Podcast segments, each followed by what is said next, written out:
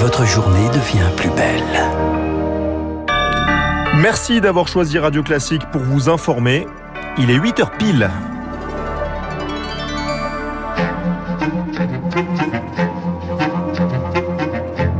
La matinale de Radio Classique avec Gaël Giordana. À la une de votre journal Baptiste, la mort donc du chef d'Al-Qaïda, cerveau des attentats du 11 septembre, l'Égyptien Ayman al-Zawahiri. Il a été tué ce week-end dans une frappe américaine. Les explications dès le début de ce journal. Paris, la Seine-Saint-Denis et les Hauts-de-Seine placés à leur tour en vigilance sécheresse. Tous les départements français sont concernés et dans certaines communes, on s'inquiète pour l'eau potable. Et puis entre le Covid-19 et la crise économique, la lutte contre le sida a été freinée ces deux dernières années. L'ONU lance l'alerte. Radio classique. Le chef d'Al-Qaïda a donc été tué dans une frappe américaine. L'Égyptien Ayman al-Zawahiri avait succédé à Oussama Ben Laden en 2011. Il a été tué dans la nuit de samedi à dimanche à Kaboul en Afghanistan, annonce cette nuit du président américain Joe Biden en direct depuis la Maison Blanche. Maintenant, justice a été rendue. Ce chef terroriste n'est plus. Nous le répétons encore ce soir, peu importe le temps que cela prendra, peu importe où vous vous cachez, si vous êtes une menace pour notre peuple, les États-Unis vous trouveront et vous élimineront.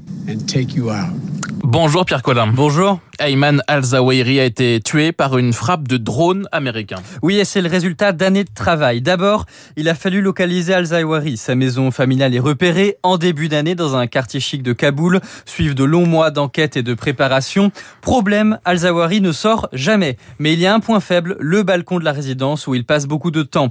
Les services secrets américains construisent une maquette de la maison pour préparer l'attaque. Ils choisissent d'éliminer la cible avec un drone. Dimanche matin à l'aube, al-Zawahiri est sur sa terrasse et reçoit deux missiles non explosifs, des engins qui tuent grâce à des lames. Selon la Maison Blanche, il est la seule victime de l'attaque. Ayman al-Zawahiri était l'un des terroristes les plus recherchés au monde. À tel point que les États-Unis proposaient jusqu'à 25 millions de dollars de récompense pour tout renseignement permettant de le retrouver. Sa trace a été perdue pendant près de 10 ans. Il était considéré comme l'un des cerveaux de l'attentat du 11 septembre 2001, médecin et bras droit d'Oussama Ben Laden. Il avait pris sa succession à la tête d'Al-Qaïda à sa mort en 2011. Pierre Collat, l'Arabie Saoudite réagit ce matin et se félicite, je cite, de la mort donc du chef d'Al-Qaïda. Autre sujet brûlant pour les États-Unis, La présidente de la Chambre des représentants, la figure démocrate Nancy Pelosi, a entamé hier une tournée asiatique. Elle entretient toujours le flou autour d'une possible escale à Taïwan, mais une rencontre avec la présidente taïwanaise est évoquée pour demain.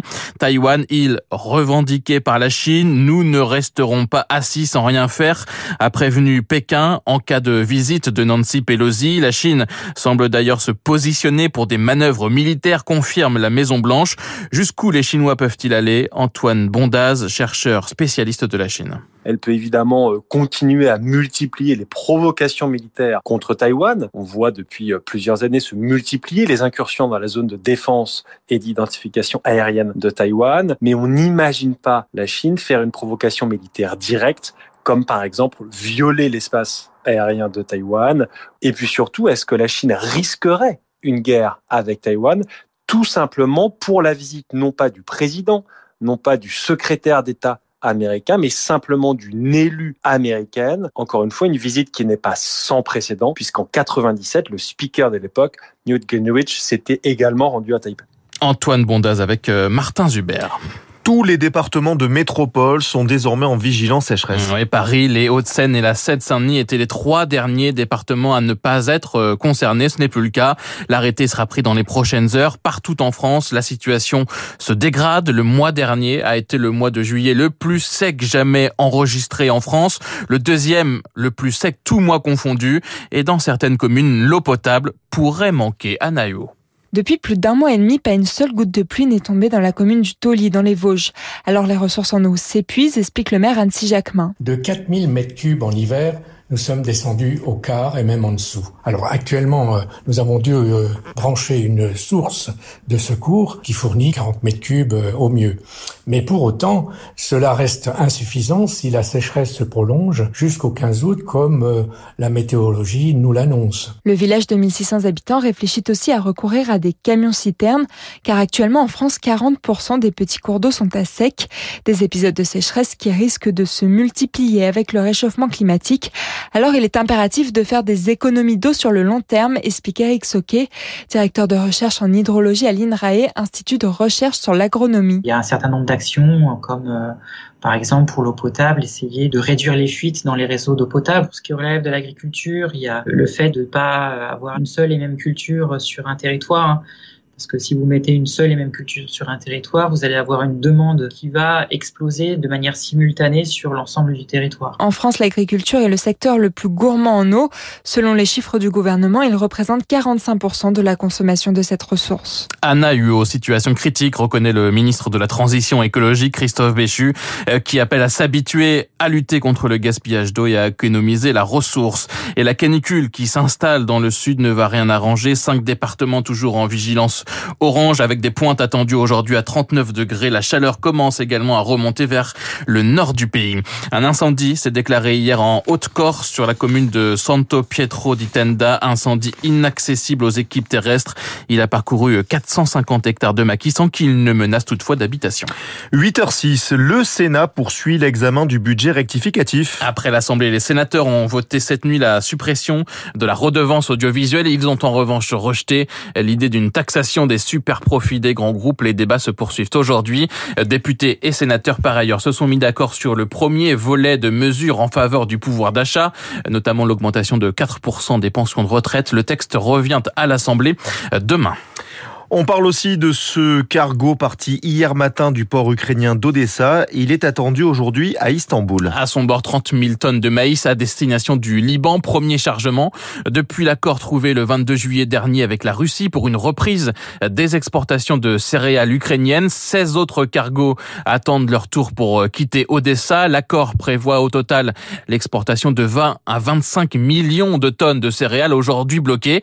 Mais ce ne sera pas simple. Théophile Vareille.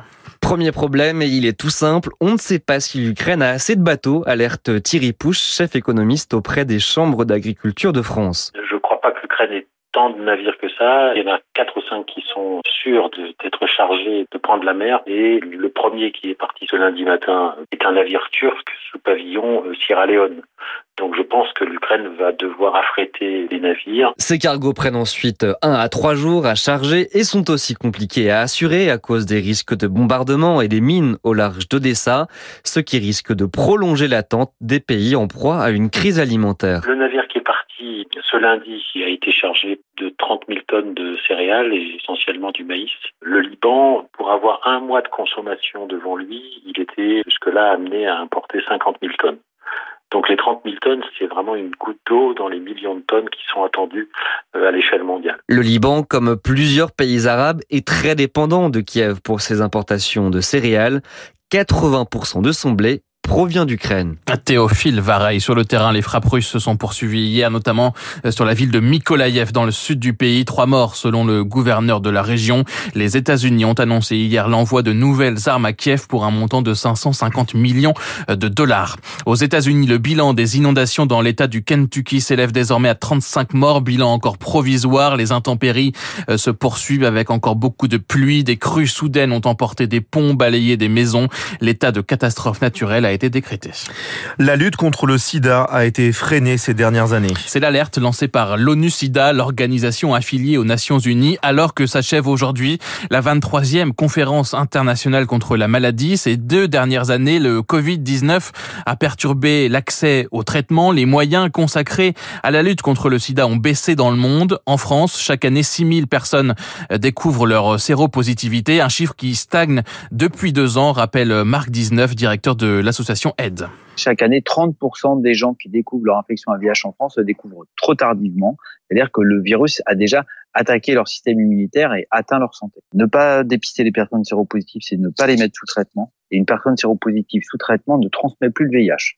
Donc ça, c'est le premier grand enjeu, c'est rattraper le retard au dépistage. Même s'il y a des progrès considérables dans les traitements qui ont été réalisés au cours des 30 dernières années. Ce qui reste l'obstacle principal à surmonter, c'est la stigmatisation des groupes qui sont les plus exposés, les migrants, les personnes trans, les travailleurs et travailleuses du sexe, les usagers de drogue, et que la stigmatisation et la discrimination forte dont ils font l'objet font que même dans les pays comme la France, là, ils sont éloignés du recours au dépistage et au traitement. Marc 19 avec Rémi Fister pour Radio Classique. Un mot de football pour terminer avec le début de la Ligue des Champions déjà pour euh, Monaco. Le club de la Principauté affronte ce soir les Néerlandais du PSV Eindhoven pour euh, le match aller du troisième tour de qualification. Coup d'envoi à 20h. Merci beaucoup Baptiste Gabory. On vous retrouve pour l'essentiel de l'actualité dans une vingtaine de minutes.